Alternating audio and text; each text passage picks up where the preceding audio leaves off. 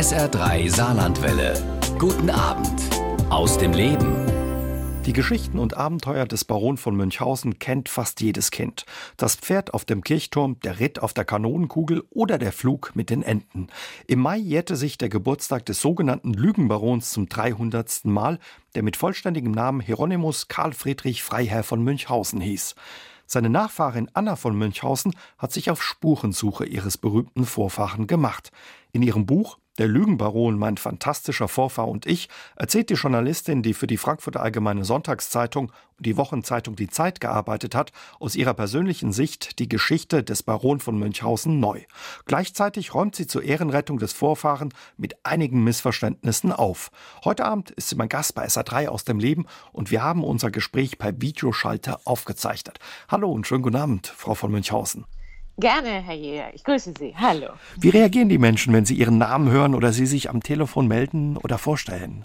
Meistens ist es so, dass es einfach so quittiert wird. Aber nicht selten passiert es auch, dass man sagt, Münchhausen, aha, kommen Sie auf der Kanonenkugel angeritten? Nein, sage ich, das war doch nur eine Geschichte. Und dann ist eigentlich schon das Gespräch eröffnet und es kommt zu einem Schmunzeln und man lacht und natürlich fragen die auch gerne, wie sie heißen, Münchhausen, und den hat es wirklich gegeben? Das ist die entscheidende Frage. Die mhm. meisten wissen nicht, dass es ihn wirklich gegeben hat, dass er gelebt hat. Ja, und das wollen wir uns heute Abend mal ein bisschen mit Ihnen angucken, wer hinter dieser Figur steht, die in der ganzen Welt bekannt ist, seine Geschichten bekannt sind. Aber lassen Sie uns noch ganz kurz bei Ihren persönlichen Erfahrungen bleiben. Ist das immer lustig oder gibt es da manchmal auch Probleme oder unglückliche Missverständnisse, wenn Sie Ihren Namen nennen? Man muss natürlich sagen, dass gerade meine Berufswahl, Journalistin zu werden, mit diesem Namen eigentlich etwas schwierig zu vereinbaren ist. Und tatsächlich ist es auch vorgekommen, dass einige Leser mir schrieben, sagen Sie mal, was Sie da verzapfen, das ist doch der reine Unsinn, das ist doch gelogen, das stimmt doch alles nicht. Naja, ist ja auch kein Wunder bei Ihrem Namen. Also es waren auch ab und an so ein bisschen zwiespältige und kritische Anmerkungen, aber in den allermeisten Fällen war es wirklich so, dass diese Abenteuer und Erzählungen ja als lustig und komisch wahrgenommen werden und bekannt geworden sind. Und deswegen war das in den meisten Fällen nicht ernst gemeint, wenn man mir sagte, naja, was soll man Ihnen schon glauben? Aber in Ihrem Buch schreiben Sie auch, ja, man hängt da manchmal mit dem Namen auch schon ein bisschen drin, äh, wenn es um Lügen geht oder bekommt schon mal Schwierigkeiten auf dem Amt, auf Reisen oder auch vor Gericht. Das ist wahr und deswegen habe ich in diesem Buch auch wirklich Beiträge und Erzählungen von meinen Verwandten, von meinen Vettern und Cousinen unbedingt hineinnehmen wollen, weil die wirklich auch erstaunliche Dinge erlebt haben. Sei es eben, dass sie mit der Polizei in Konflikt gerieten, dass sie bei Reisen, Reisen ist übrigens total kompliziert. Also unser Name ist nie kompatibel mit Bordcomputern. Also eine Bordkarte zu ziehen auf dem Flughafen aus diesen Check-in-Automaten das hat noch keiner von uns geschafft. Ich weiß nicht, irgendwie muss Hieronymus da seine Finger im Spiel gehabt haben. Wir müssen immer sozusagen an den Schalter gehen und uns eine extra Bordkarte holen. Aber äh, Sie haben gefragt, was meine persönlichen Erfahrungen waren. Die fingen ja leider wirklich schon an, als ich noch sehr klein war. Als ich elf Jahre alt war, da hatte ich einen Biologielehrer, den ich sehr, sehr gerne mochte. Er hatte den Spitznamen Äffchen, weil er so eine gewiss dreieckige Gesichtsform hatte und er war äußerst beschlagen und machte einen tollen Unterricht. Und er ließ uns Herbarien anfertigen, also Pflanzensammlungen. Getrocknete Pflanzen mussten eingeklebt und beschriftet werden. Und da war ich ein bisschen spät dran, hatte wahrscheinlich zu spät angefangen und kam wirklich ins Schwitzen und hatte also dieses Heft in höchster Not noch fertiggestellt und irgendwas drunter geschrieben und so weiter. Naja, und dann hatte ich das Heft abgegeben und zwei Wochen später wurde es zurückgegeben und da wurde mir schon ganz anders, als ich sah, dass der da vorne, das Äffchen da vorne mit meinem Heft wedelte und sagt, was ist denn los? Und da sagt er auch noch, ja, was hat uns denn diese kleine Baroness da wieder aufgetischt? Und dann flog mir das Heft entgegen er hatte nämlich entdeckt, dass ich in diese angebliche Heilkräutersammlung Giftpflanzen eingemischt hatte, sozusagen. Und da sagte er, das hat sie wahrscheinlich von ihrem Vorfahren, von diesem Lügenbaron. Da bin ich unheimlich rot geworden und habe zum ersten Mal in meinem Leben gemerkt, Mann, also mit diesem Namen kann es ganz schön kompliziert werden. Da muss man richtig genau sein, weil du darauf gefasst sein musst, dass die Menschen dir unterstellen, dass du es mit der Wahrheit nicht ganz genau nimmst. Aber klingt, als wäre das wär eine richtig unangenehme Situation für Sie damals gewesen. War es, war es. Sonst hätte ich es ja auch nicht bis zum heutigen Tag noch erinnert. Welche Rolle hat denn ja Ihr berühmter Vorfahre in Ihrer Familie gespielt? Wurde über ihn gesprochen? Hat man auch ja, seine Geschichten gelesen? Haben Sie die quasi geschenkt bekommen als Kind oder war das Thema? Ich musste sie nicht geschenkt bekommen, weil sie natürlich in unserem Haus vorhanden waren. Mhm. Und natürlich wurde daraus auch vorgelesen. Und als besonders erinnere ich, dass äh, mir ein Quartett geschenkt wurde. Ein Quartett mit den Abenteuern von Baron Münchhausen. Also der Flug mit den Enten und der Ritt auf der Kanonenkugel und das Pferd am Kirchturm und alle möglichen, das halbierte Pferd, wo hinten das Wasser wieder rausfliegt und sowas. Das war alles aufgeteilt, sehr, sehr hübsch illustriert übrigens von einem berühmten Illustrator, der hieß Kosa Michaelis, der auch die Münchhausen Abenteuer illustriert hat und viele, viele Märchenbücher. Äh, sehr farbig, sehr, sehr prägnant, sehr lustig. Und man musste, also diese Abenteuer waren dann in vier Episoden geteilt und man musste mit seinen Mitspielern jeweils ein Quartett zusammenbekommen. So habe ich sie besonders gut kennengelernt, die Münchhausenschen Abenteuer. Sie haben aber gefragt, ob er eine große Rolle mhm. spielte in unserer Familie. Und da muss ich sagen, auch diese Bezeichnung Lügenbaron, hm, hat in unserer Familie immer so ein bisschen Stirnrunzeln hervorgerufen, weil ein Lügenbaron war er wirklich nicht. Er hat erzählt, er hat fantasiert, er hat seine Erlebnisse, die wirklich ungewöhnlich waren für einen Menschen seiner Zeit. Diese Erlebnisse hat er mit großer Fantasie und, und Einfallsreichtum ausgeschmückt. Lügen waren das nicht. Es gab übrigens aber einen anderen Vorfahren, der eine größere Rolle spielt. Der hängt hier auch bei mir an der Wand in einer Darstellung. Das war Gerlach Adolf Münchhausen der war Minister unter dem Welfen und König von England, Georg I. Und er hat die Universität Göttingen gegründet. Und in der Universität Göttingen, dort hängt auch ein großes Porträt von ihm. Den fand mein Vater ehrlich gesagt etwas wichtiger und bedeutender als Hieronymus. aber den kennt fast keiner. Das ist wirklich erstaunlich. Wenn ich erzähle, ja, es gab aber noch jemand anders in unserer Familie, der auch eine Rolle gespielt hat. Ach so, mh. aber der stößt auf weniger Interesse den als Hieronymus. ja. Wenn Sie, Sie sagen ja auch, Sie haben viele Ihrer Cousinen und Vetter gefragt. Hieronymus starb ja kinderlos. Wie groß ist die Familie noch? Also die Nachfahren, die es gibt, die stammen mhm. von, seiner, mhm. von seinen verheirateten Schwestern ab, wenn das richtig ist. So ist es. Und deswegen heißen sie auch nicht Münchhausen. Aber die sind ernsthaft, ehrlich gesagt, viel näher mit ihm mhm. verwandt mhm. als wir alle, die wir nur sozusagen über die Onkellinie dann gehen. Also wie viele Mitglieder haben die Münchhausens? Ich würde mal schätzen, ich kenne die genaue Zahl nicht. Es sind so um die 50 bis 60. Ähm, und wir veranstalten alle drei Jahre einen Familientag. Da kommen also viele zusammen. Und ich muss gestehen, wie die alle miteinander verwandt sind, weiß ich immer im Einzelnen gar nicht. Es gibt eine schwarze und eine weiße Linie. So heißt es ja manchmal bei adligen Familien, wenn sich Zweige getrennt haben. Und die schwarze und die weiße Linie haben sich bereits um 1600 getrennt. Hieronymus, der genannte Gerlach Adolf und ich, wir gehören zur schwarzen Linie. Aber es gibt auch bekannte weiße Vertreter, zum Beispiel einen langjährigen Korrespondenten der Frankfurter Allgemeinen Zeitung, Tankmar von Münchhausen, der viele Jahre aus Paris berichtet hat, der gehört mhm. zur weißen Linie. Für, für alle, die es nicht kennen, erklären Sie uns äh, ganz kurz, wenn es möglich ist, schwarze-weiße Linie, was bedeutet das? Ehrlich gesagt, oh, hier kommen wir schon in die genealogischen tiefen Gründe, für die ich mich gar nicht zuständig hm. erkläre. Es waren Brüder die unterschiedliche Besitztümer hatten. Und von denen aus haben sich dann durch Heiraten gewissermaßen die Verwandtschaft getrennt. Mhm. Also man kann gar nicht behaupten, dass ich mit denen in der weißen Linie noch wirklich näher verwandt bin, weil sich das eben vor Jahr, mehreren Jahrhunderten schon auseinanderentwickelt hat. Ich habe allerdings einen Vetter, der kommt übrigens auch in dem Buch vor, Rembert, Rembert ist derjenige, der mir wunderbarerweise erzählt hat, wie er nach Russland gereist ist auf den Spuren von Hieronymus und dort wie ein Staatsgast empfangen worden ist. Dieser Rembert, der ist gewissermaßen schwarze und weiße Linie. Das ist, kann ich jetzt da nicht näher erklären, aber das ist ein sehr, sehr ungewöhnlicher Fall. Ja, Rembert war in Russland unterwegs, das kann ich vielleicht mal gleich einschieben. In Russland ist Hieronymus Münchhausen unglaublich bekannt. Wie es kommt? gibt ja. ein Denkmal. Ja, das ist ich glaube, es ist eben doch zurückzuführen, dass er entscheidende Jahre am Zarenhof in St. Petersburg verbracht hat, dass er äh, auf russischer Seite im russisch-türkischen Krieg gekämpft hat und dass er entscheidende Jahre einfach in dieser Umgebung verbracht hat. Ja, und es gibt noch eine andere Erklärung.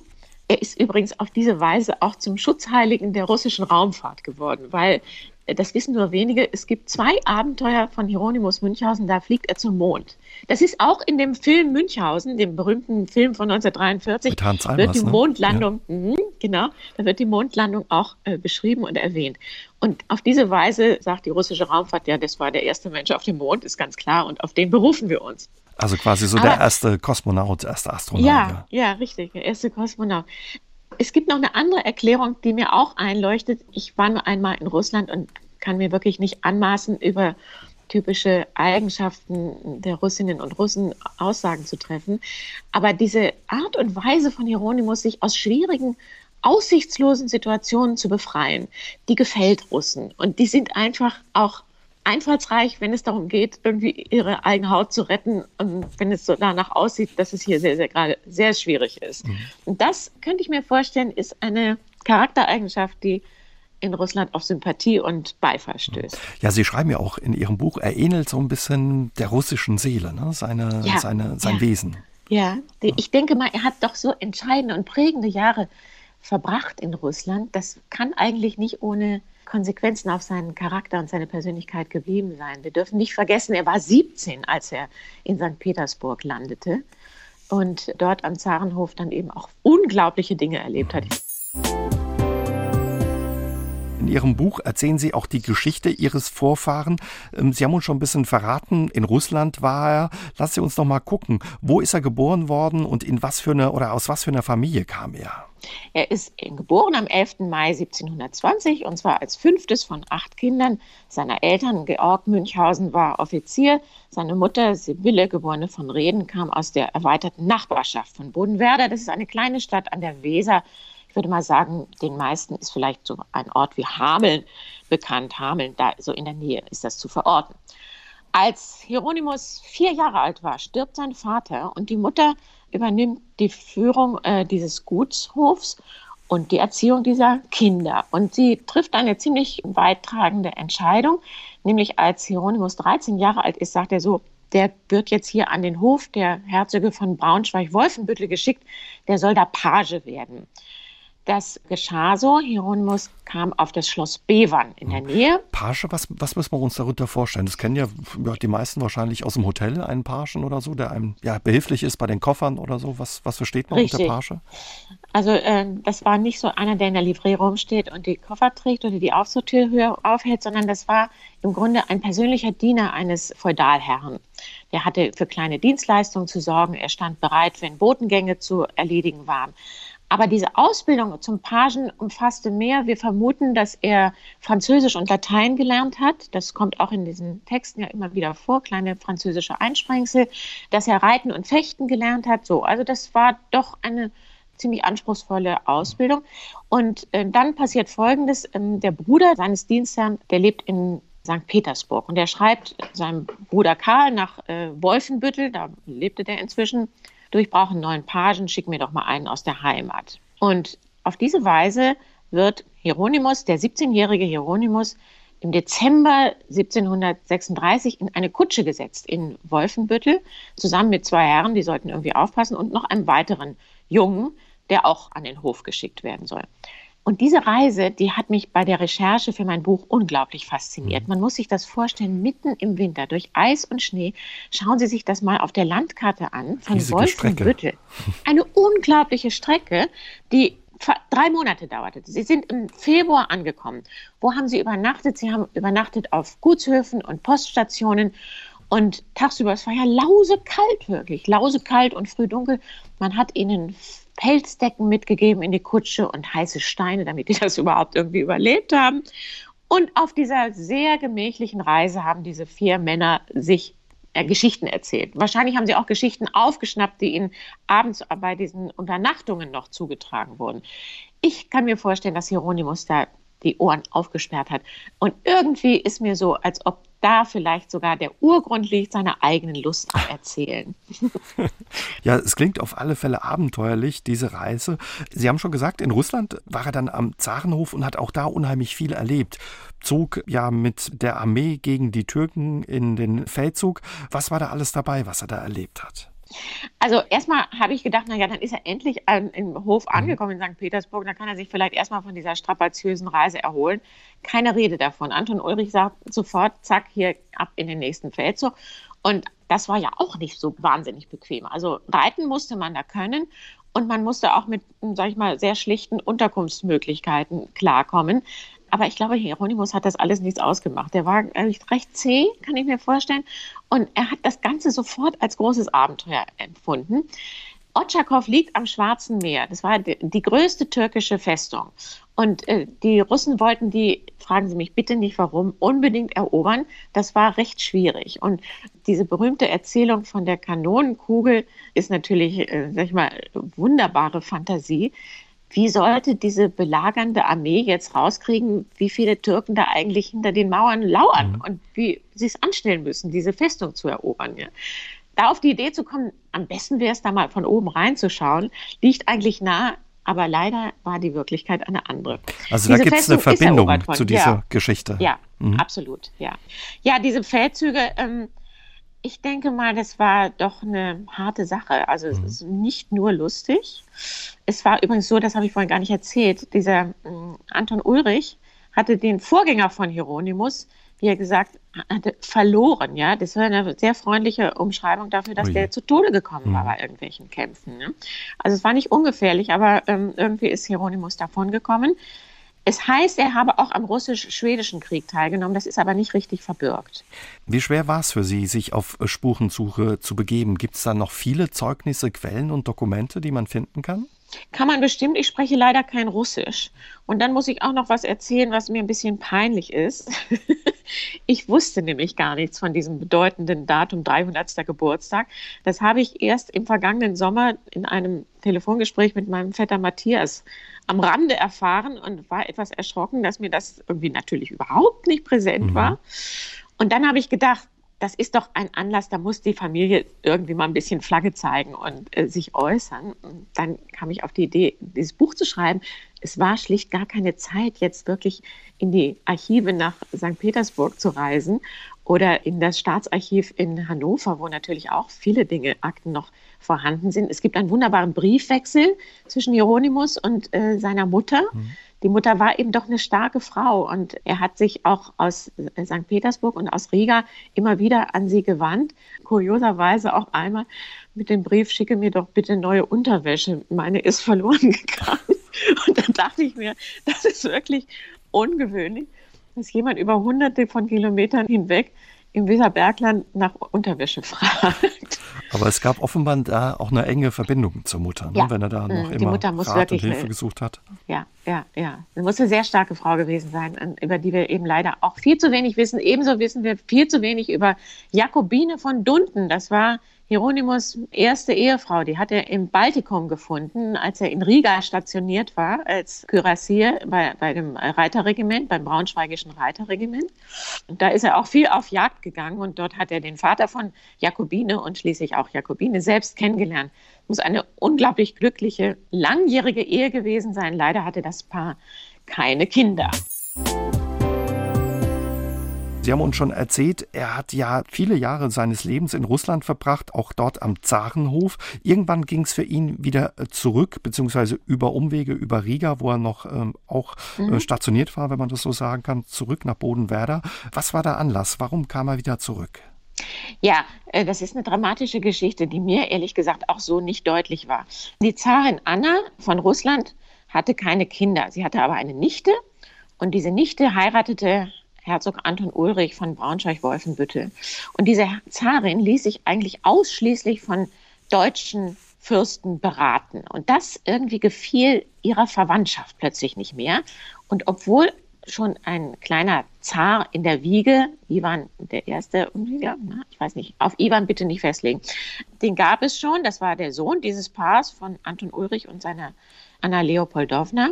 Und plötzlich hat die Cousine Elisabeth gesagt, jetzt reicht's hier mal mit diesen Deutschen am Hofe, wir sind Russen, weg mit denen. Und hat geputscht. Und auf diese Weise war Anton Ulrich und seine Frau und der kleine Sohn, der Zar in der Wiege, plötzlich weg. Die wurden verbannt. Der kleine Sohn wurde getrennt von seinen Eltern. Die Eltern verschwanden in Sibirien auf Nimmerwiedersehen. Und das war dramatisch für Hieronymus, denn das war sein Vorgesetzter, das war sein Chef. Und seine vielversprechende Karriere die eben mit diesem Feldzug nach Otschakow begonnen hatte, war plötzlich abgebrochen. Das war auch eine tolle Äußerung, die ich gefunden habe. Er schrieb seiner Mutter, nicht, du, pass mal auf, was hier Dramatisches passiert ist. Plötzlich ist diese Elisabeth da aufgetaucht und wir sind alle irgendwie in Faschist geraten, sozusagen, etwas locker formuliert. Nein, er schrieb seiner Mutter, für mich hat sich die Sonne verdunkelt. Deutlicher durfte er nicht werden, denn er musste damit rechnen, dass diese Elisabeth eine raffinierte Frau ist und auch seine Briefe zensieren ließ. Und äh, die Sache damit noch dramatischer hätte für ihn werden können. Für ihn hatte sich die, also die Sonne verdunkelt. Er hat sich dann so in Riga noch ein paar Jahre gehalten. Und dann hat er gesagt, für mich geht das hier nicht weiter. Mein Schutzpatron Anton Ulrich, von dem habe ich nichts mehr gehört, der ist verschwunden sozusagen von diesem Erdboden. Dann wird mir wohl nichts anderes übrig bleiben, als nach Hause zu gehen. Und deswegen ist er als 30-Jähriger dann 1750 zurückgegangen nach Bodenwerder mit seiner Frau Jakobine. Mhm. Und dort hätte er ja eigentlich, sage ich mal, das Leben, das gemächliche Leben eines durchschnittlichen Gutsherrn führen können. Das war aber nicht so. Warum war das nicht so? Er war doch ein bisschen knorriger Charakter, muss man auch sagen. er hat sich nämlich gerne und häufig gezankt mit den Bürgern von Bodenwerder. Ich glaube, das lag daran, dass diese selbstbewussten Stadtbürger gesagt haben, was will der was uns will hier? Der da? Ja, ja was hat der uns zu sagen irgendwie? Es ging um Grenzziehungen, um Zugangsrechte. Immer wurde da hin und her gezergelt, ich glaube teilweise auch vor Gericht. Und da muss ich sagen, da kommt Hieronymus mir nicht besonders großzügig vor. Ja, also hat er sich wirklich irgendwie hineinbegeben äh, in Kleinkriege. Mhm. Aber Abends ging es anders zu. Abends ja. hat er seine Freunde um sich versammelt. Genau, Sie sagen, abends hat er dann eben die Leute eingeladen, Nachbarn, seine mhm. Freunde mhm. und hat dann eben erzählt von seinen Erlebnissen. Da schreiben Sie, da gab es Punsch und auch Tabak und da hat er eben seine unglaublichen Geschichten erzählt. Also kann man sagen, ein Teil seiner Geschichten, die man äh, heute von ihm kennt oder auch in seinen Erzählungen stammen, offenbar doch von ihm. Ja, das würde ich auf jeden Fall bejahen. Ich denke mal, unter den Menschen, die es noch viel genauer wissen als ich, heißt es, alles, was sozusagen mit Russland zu tun hat oder mit Jagderlebnissen, das hat doch wohl einen Kern in seinen eigenen Erzählungen. Mhm. Wenn wir dann zu diesen deutlich weniger populären Seeabenteuern kommen, da wird es sehr viel unklarer. Also das ist offensichtlich eine Zutat seiner späteren Autoren, zu denen wir dann vielleicht noch kommen. Zu denen kommen wir noch. Aber wenn ich das richtig verstehe, war er schon ein guter Erzähler offenbar, ne? Unbedingt. Also er hat, er war in kleineren Umkreis berühmt dafür. Ja, man kann irgendwie bei dem Münchhausen sich irgendwie ansagen und dann geht man abends da in seine Grotte, die hat er am anderen Ufer der Weser errichtet. Übrigens äh, über dem Eingang der Grotte ist ein Doppelwappen von Jakobine und ihm. Die hat er errichtet nach dem Ende des äh, Siebenjährigen Krieges, der auch in der Nähe von Bodenwerder schwere Verheerungen eingerichtet hatte. Bodenwerder war teilweise besetzt von Franzosen. Als dieser schreckliche Krieg endlich vorbei war, hat er diese Grotte errichtet. Und dort hat er sich vor allen Dingen auch getroffen mit Freunden, mit Nachbarn, mit dem Pfarrer, dem Lehrer, dem Apotheker und so weiter. Und das muss nach Aussagen dieser Zuhörer doch immer sehr amüsant und kurzweilig gewesen sein. Sie haben seine Frau vorhin angesprochen. Also die waren richtig, also sie waren für die damalige Zeit sehr lange verheiratet, über 30 Jahre und offenbar sehr glücklich, ja ich glaube sogar über 40 Jahre. Jakobine ist dann 1790 gestorben. Und da war er sehr traurig und es kam allerdings dazu, dass eine junge, lebensfrohe Person bei ihm auftauchte, Bernhardine von Brunn. So ganz klar ist nicht, wie alt sie war, wahrscheinlich so um die 18. Und die hat ihm irgendwie Spaß gemacht. Ist ja kein Wunder.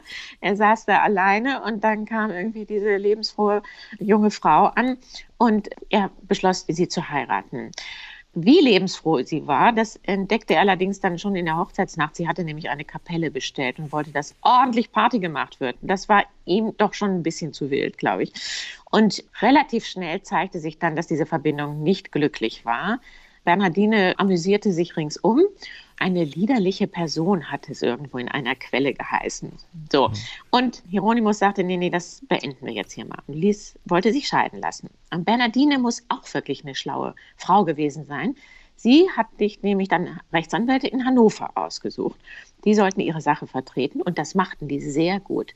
Sie verfassten nämlich Schriftsätze, in denen sie darlegten, dass der Gegner, die gegnerische Partei Hieronymus Münchhausen, bekannt dafür sei, dass er Geschichten erzähle, die ganz offensichtlich aus den Fingern gesogen waren, die nicht den Tatsachen entsprachen. Und diesen Lügenbaron, so hieß es dann in diesen Schriftsätzen, dem sollte man Glauben schenken, wenn der ihre feine Mandantin Bernhardine angreift und der alle möglichen Ungeheuerlichkeiten unterstellt. Und damit war dieser Begriff Lügenbaron in der Welt. Und ich muss sagen, selten hat es eine erfolgreichere Markentitelei gegeben als den Lügenbaron. Zu unserem Kummer, aber so ist es nun mal. Frau von Münchhausen, Sie haben uns ja schon verraten in der vergangenen Stunde, wo ja Ihr Vorfahre diesen Titel herbekommen hat, Lügenbaron. Das muss ihn schwer getroffen haben. Unbedingt. Das hat ihn also wirklich, ähm, könnte man sagen, den Boden unter den Füßen weggezogen. Einmal wegen dieser unglücklichen Scheidungsgeschichte, zum anderen aber auch, weil eben nun plötzlich ein Buch auf dem Markt war mit den wunderbaren Reisen und Abenteuern des Freiern von Münchhausen. Anonym verfasst, ja. Und er wusste nicht, wer dahinter steckt, aber was ganz klar war, da bedient sich jemand seines Namens und erzählt ungeheuerliche Geschichten, die ihm untergeschoben werden. Und das ging ihm doch zu weit. Man muss nämlich sagen, er selbst hat nie eine Zeile geschrieben von dem, was er erzählt hat das hätte er mal besser machen sollen. Dann hätte er diesen Vorgang nämlich selbst kontrollieren mhm. können und in der, äh, die Fäden ziehen können. Das haben andere für ihn gemacht. Was weiß man, wer das war, wie diese quasi diese Geschichten in die Welt gekommen sind? Es ist eine absolut kuriose Geschichte, sehr ein bisschen verworren. Ich muss da etwas ausholen. Also 1781 ist in Berlin ein Magazin erschienen mit dem Titel Vademekum für lustige Leute. Das war irgendwie, also ich würde mal sagen, keine besonders seriöse Zeitschrift. Und darin stehen 16 Abenteuer, die einem Baron von M, H, S, M zugeschrieben werden. Also so ein merkwürdig verklausulierter, löchriger Name. Und dieses Magazin landete in London, erstaunlicherweise, in London in den Händen eines deutschen Gelehrten, Privatgelehrten und Geologen, Rudolf Erich Raspe. Rudolf Erich Raspe war auch in Niedersachsen geboren, hatte zwischendurch beim Landgrafen von Kassel eine Anstellung. Er sollte dort die Münzsammlung des Landgrafen sortieren und katalogisieren.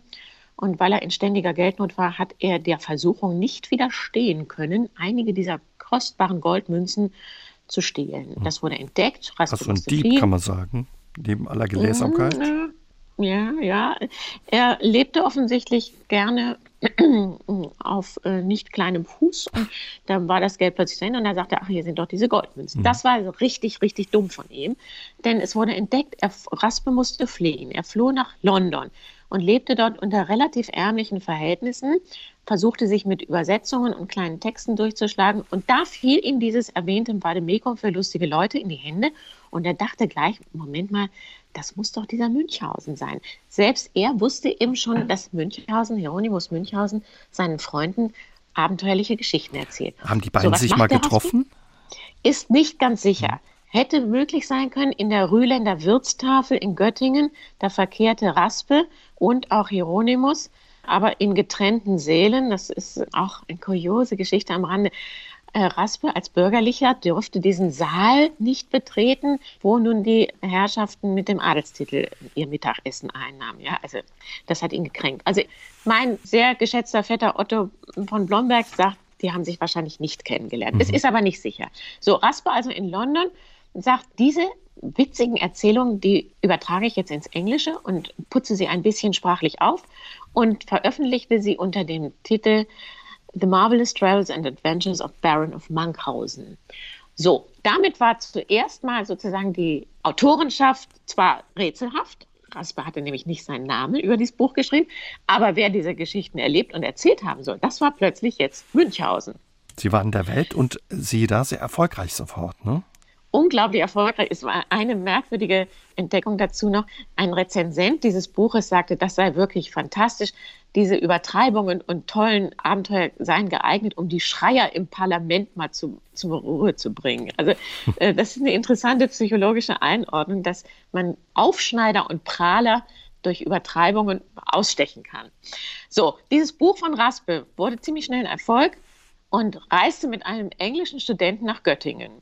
Und in Göttingen fiel es in die Hände von Gottfried August Bürger, auch ein Autor, Schriftsteller und außerordentlicher Professor. Und der sagt, wieso ist das jetzt Englisch? Das kann doch gar nicht sein. Der Münchhausen, den kennt man doch hier, das ist doch ganz nah, Bodenwerder. Und äh, übersetzt es zurück ins Deutsche und ergänzt es auch noch ein bisschen um, um eigene Fassungen und Details. Und auch er verzichtet darauf, seinen Namen Gottfried August Bürger darüber zu setzen. Warum? Er hatte Schulden bei seinem Verleger, konnte deshalb gar keine Honorarforderung stellen. Und äh, das Geld, was mit diesem Buch verdient wurde, ging an den Verleger, aber es landete nicht in der Kasse von Gottfried August Bürger. So, und von diesem Buch hat dann Hieronymus erfahren und das war der Anlass wirklich, dass er sagte, was ist denn hier los? Irgendwie, das kann doch nicht wahr sein. Ich habe das doch nur eigentlich erzählt, um meine Freunde zu amüsieren und um mich selbst auch gut zu unterhalten. Und jetzt ist das plötzlich ein Buch und da steht mein Name drauf und die Leute gucken mich an und sagen, was bist du hier für ein Lügner? Also das, das hat ihn schwer gekränkt. Sie haben uns eben schon erzählt, dann waren die Geschichten quasi auf dem Markt, sie wurden weltberühmt. Und ihren Vorfahren hat es schwer getroffen. Er hatte auch versucht, dagegen vorzugehen, war aber nicht wirklich erfolgreich. Ich glaube, er war einfach ein bisschen zu alt. Er war dann in den 70ern. Er war alleine. Bernardine war irgendwie weg. Er hatte sich scheiden lassen. Und ich glaube, er hat einfach nicht die Kraft gefunden, jetzt nochmal auf den Tisch zu hauen und zu sagen, Moment mal Leute, das sind meine Geschichten. Ich bin der Autor, ja. Und wenn die gedruckt werden, dann habe ich das zu bestimmen und ich bestimme, was in diesen Geschichten vorkommt und was nicht. Und auf diese Weise ist er dann tatsächlich äh, verbittert und einsam gestorben, 1797, und hat gar nicht mehr miterlebt, dass ja, sein Ruhm in die Welt ging. Dieses Buch von Gottfried August Bürger ist in, glaube ich, 40, manche sagen sogar in 50 Sprachen übersetzt worden. In Zürich gibt es eine wunderbare Forschungsbibliothek von Bernhard Wiebel. Der hat 60.000 Bände zusammengetragen. Münchhausen Originalausgaben in vielen, vielen Sprachen, Erweiterungen, Nacherzählungen, Sekundärliteratur zu Münchhausen. Ganz toll. Ja, und Sie sagen ja auch schon, sein Name hat sich dann quasi verwandelt durch den Ruhm des Buches in ein Synonym für Lügner. Gleichzeitig sagen Sie aber, das Etikett Lügenbaron für Ihren Vorfahren ist unfair und wird ihm nicht gerecht. Warum? Gucken wir uns doch mal den Begriff Lügen an. Was, was passiert, wenn ein Mensch lügt? Wenn ein Mensch lügt, dann manipuliert er die Wahrheit. Er behauptet etwas, was ihm Vorteile bringt, was ihn nützt. Und in diesem Sinne hat Hieronymus Münchhausen zweifellos nicht gelogen. Er hat fantasiert, er hat das, was er erlebt hat, ausgeschmückt sozusagen, sehr fantasievoll ausgeschmückt und hat dabei ja auch sämtliche Naturgesetze ausgeschaltet. Ja? Es kann nicht sein, dass ein Pferd säuft und hinten läuft alles wieder raus, weil es eben passiert ist, dass ein Falltor den Rückenteil abgetrennt hat. Ja? Also das, das geht einfach nicht. Es geht auch nicht, dass ich Enten füttere mit einem Stück Speck an einer Leine und das durch sieben, acht Entenmägen durchwandert und von der nächsten wieder verschluckt wird und mich mit mir dann in die Lüfte hebt. Ja, es sind alles Geschichten, die ja erkennbar nichts mit der Wirklichkeit im engeren Sinne zu tun haben. Da das ja so durchschaubar ist alleine schon, kann man nicht von Lügen sprechen. Denn wenn ich lüge, manipuliere und stelle ich ja die Wahrheit so dar, dass der andere sie mir glaubt. Und das war ja bei Münchhausen schon nicht der Fall. Nein, er war ein, ein wirklich großer Fabulierer, ein fantasiebegabter Fabulierer, würde ich sagen, kein Lügner. Um was ging es ihm, wenn er da so fabuliert hat und seine Geschichten ausgeschmückt hat, übertrieben hat? Ja, ich habe das ja gerade schon mal angedeutet mit dieser Bemerkung, dass er Aufschneider auch dekouvrieren wollte, ja. Es gibt zum Beispiel eine Erzählung, da sitzt er angeblich, also das ist nicht in den Büchern, sondern das habe ich aus einer anderen Quelle, da sitzt er in Hannover, offenbar in einer großen Gesellschaft. Und auf dieser Gesellschaft treiben sich auch junge Herren rum, die so im, im Überschwang ihrer Jugend wahnsinnig angeben mit ihren Eroberungen von Frauen. Und das hat ihn offenbar so geärgert, dass er zwischen zwei Kartoffeln gesagt hat, also das beeindruckt mich überhaupt nicht, was ihr da erzählt. Ich musste mich mal der Avancen der Zarin auf eine Weise erwehren, dass ich gar nicht mehr wusste, wohin. Jeder, der das hörte, wusste natürlich, dass das nicht stimmte, dass es einfach blöde fantasiert war. Ja? Auf diese Weise hat er aber diese jungen Herren mal kurz in die Schranken gewesen, gesagt, jetzt nehmt euch mal zusammen und tut euch nicht so dicke hier. Ihnen so ein bisschen das den Wind aus den Segeln genommen. Ja, genau. Ich glaube, er wollte so ein bisschen pädagogisch auch wirken durch seine Übertreibungen. Sie haben sich dann auf Spurensuche gemacht für Ihr wirklich schönes und lesenswertes Buch. Sie haben eben schon angesprochen, ja, den Münchhausen-Forscher in Zürich, Russland, welche Bedeutung Ihr Vorfahre da hat, haben Sie uns verraten, dass er da richtig verehrt wird. An all den Orten, wo Sie waren, hat er ganz erstaunliche Spuren hinterlassen und ist auch lebendiger als Sie ahnten. Schreiben Sie, wie war es für Sie zu erleben, ja, welchen Stellenwert und welche Wertschätzung Ihr Vorfahre erfährt? Also das war für mich vor allen Dingen auch in, in Zürich erstaunlich, weil Bernhard Wiebel ist Kunsthistoriker und ist eigentlich mehr oder weniger durch Zufall auf Hieronymus Münchhausen gestoßen und hat wirklich mit großem Engagement und Leidenschaft diese Forschungsbibliothek zusammengetragen. Er hat publiziert, er hat Aufsätze geschrieben, er ist auf Tagungen aufgetreten. Das war mir nicht klar, dass Münchhausen so ergiebig ist. Ich meine, es ist ja in den Augen der meisten gelten die Abenteuer von Münchhausen als eine Art Volksbuch. Es war ja früher auch sogar Schullektüre, das ist es mittlerweile nicht mehr. Aber dass es tatsächlich auch so ein Forschungsthema ist, das war mir nicht klar. Und noch etwas anderes habe ich auch entdeckt. Wahrscheinlich durch die Darstellung und den Stil von Gottfried August Bürger gibt es auch intelligente philosophische Assoziationen zu diesen Abenteuern. Ich erinnere mal an die Rettung aus dem Sumpf. Eine kleine Rekapitulation. Münchhausen ist auf seinem alten Litauer auf diesem Pferd unterwegs und möchte über einen Graben setzen. Und das Pferd nimmt Anlauf und zack, landet er mitten im Sumpf. Und da heißt es bei Bürger, hier wäre ich unweigerlich ums Leben gekommen, hätte nicht mein starker Arm mich gerettet und mitsamt dem Pferd, das sich zwischen meine Schenkel klemmte, aus diesem Sumpf herausgezogen. Wenn wir das mal äh, unter die Lupe nehmen, diese Formulierung, dann hat ihn sein eigener Kopf gerettet, sozusagen, ja. Und das ist Kant pur. Wage dich deines Verstandes zu bedienen. Das ist Aufklärung, wie man sie klarer nicht formulieren kann. Und wir vermuten sehr, dass das eine Zutat ist von Gottfried August Bürger, der sich dieser Gedankenwelt durchaus schon geöffnet hatte. Aber nehmen Sie die andere Geschichte, das Pferd am Kirchturm. Er reitet nachts durchs Land und wird müde. Es liegt tiefer Schnee und er bindet sein Pferd an einen Pflock, der aus dem Schnee ragt und legt sich irgendwie hin und schläft ein. Und mitten in der Nacht taut es und zu seinem milden Schrecken wacht er morgens auf, sein Pferd ist weg und er sieht um sich. Wo ist das Pferd? Das Pferd hängt nicht an einem Pflock, sondern es ist an der Spitze eines Kirchturms, hängt es in der Luft. Und was macht Hieronymus Münchhausen? Er nimmt seine zwei Pistolen und schießt auf das Halfter des Pferdes, um es von dieser Kirchturmspitze herunterzuholen. Mit anderen Worten, er schießt auf die Autorität der Kirche. Mhm. Ja, also, also die Geschichten schon, stecken voller ja. Anspielung auch. Ja, und das ist im Grunde schon nicht mehr ein Jugendbuch, sondern das ist ein zweiter, würde ich mal sagen, eine anspielungsreiche Lektüre für Erwachsene. Sein Leben wurde ja auch verfilmt, Frau von Münchhausen, bekannt oder viele kennen noch den Film mit Hans Albers. Ja, das ist ein ganz erstaunlicher Film. Der ist 1943, also mitten im Zweiten Weltkrieg, gedreht worden. Regisseur war Josef von Baki.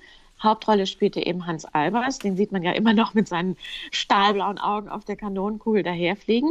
Und das Drehbuch stammt von Erich Kästner. Und das ist wirklich eine hochinteressante Geschichte. Erich Kästner gehörte nämlich zu den verbannten Autoren. Seine Le äh, Bücher waren verbrannt worden.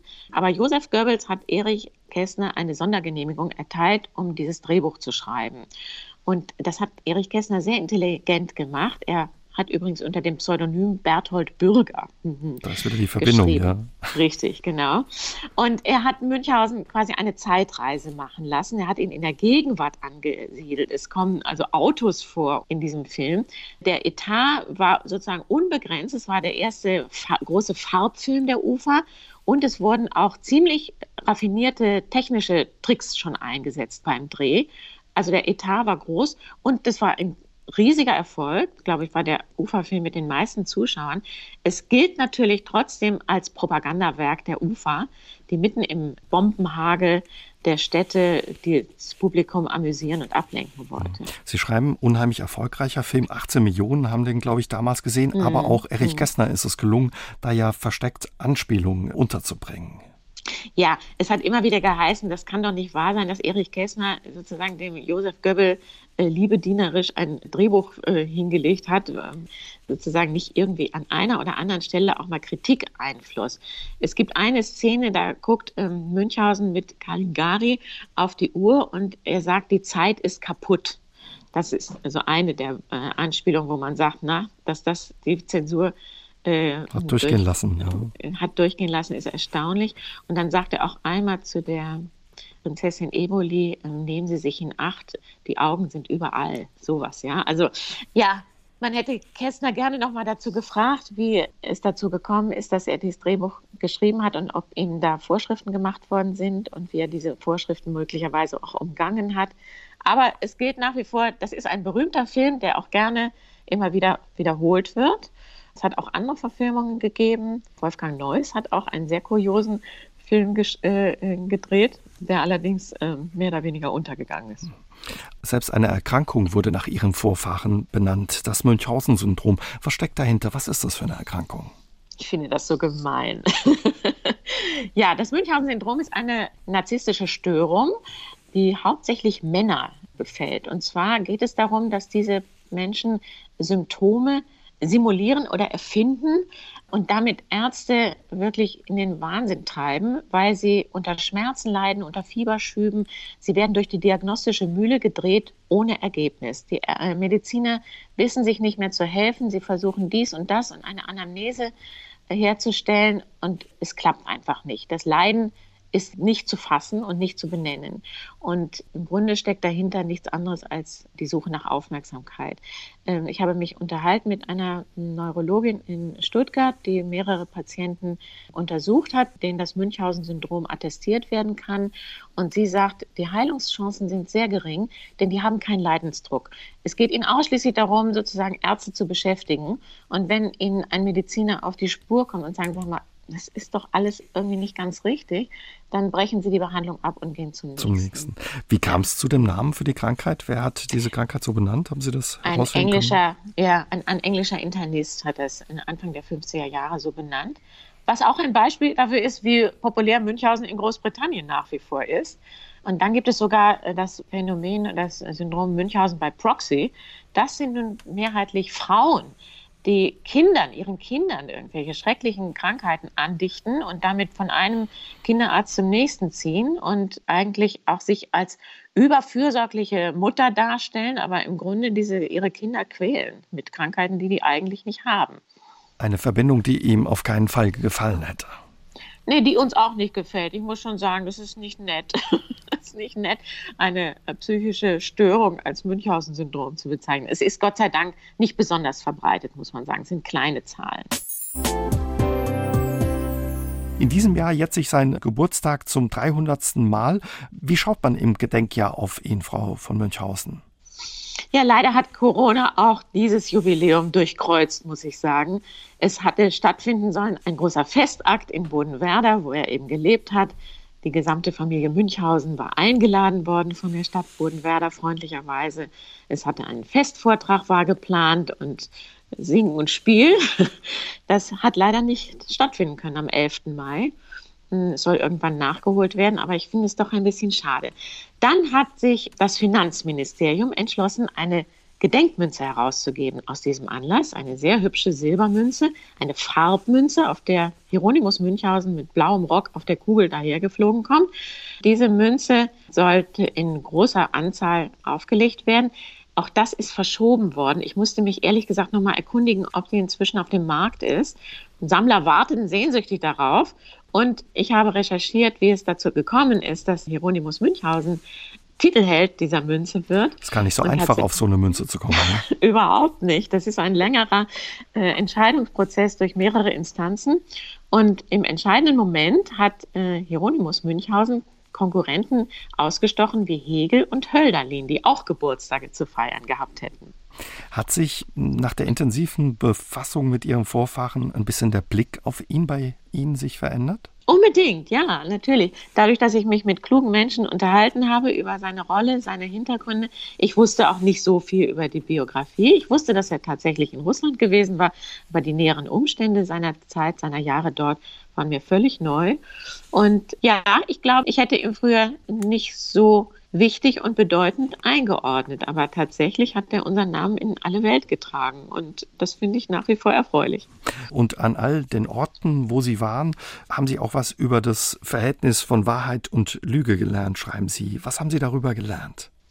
Ja, dass es eben einmal mit unserem Namen zusammenhängt, dass wir gerne in Verbindung gebracht werden mit, sag ich mal vorsichtig, Ungenauigkeiten, aber auch, dass sich häufig sozusagen in der Lüge auch ein Körnchen Wahrheit verstecken kann wenn wir nochmal zurückschauen, die Abenteuer, die eindeutig einen Hintergrund in Russland haben, die gehen auf seine Biografie zurück. Und da sind immer wieder auch Spuren zu entdecken, auch gar nicht nur in Russland. Ich habe mich zum Beispiel unterhalten mit Claudia Erler. Claudia Erler ist die sehr beschlagene und kluge Leiterin des Münchhausen Museums in Bodenwerder, was ich wirklich Ihren Zuhörerinnen und Zuhörern sehr ans Herz legen möchte, wenn Sie mal in die Gegend kommen. Schauen Sie sich dieses Museum an.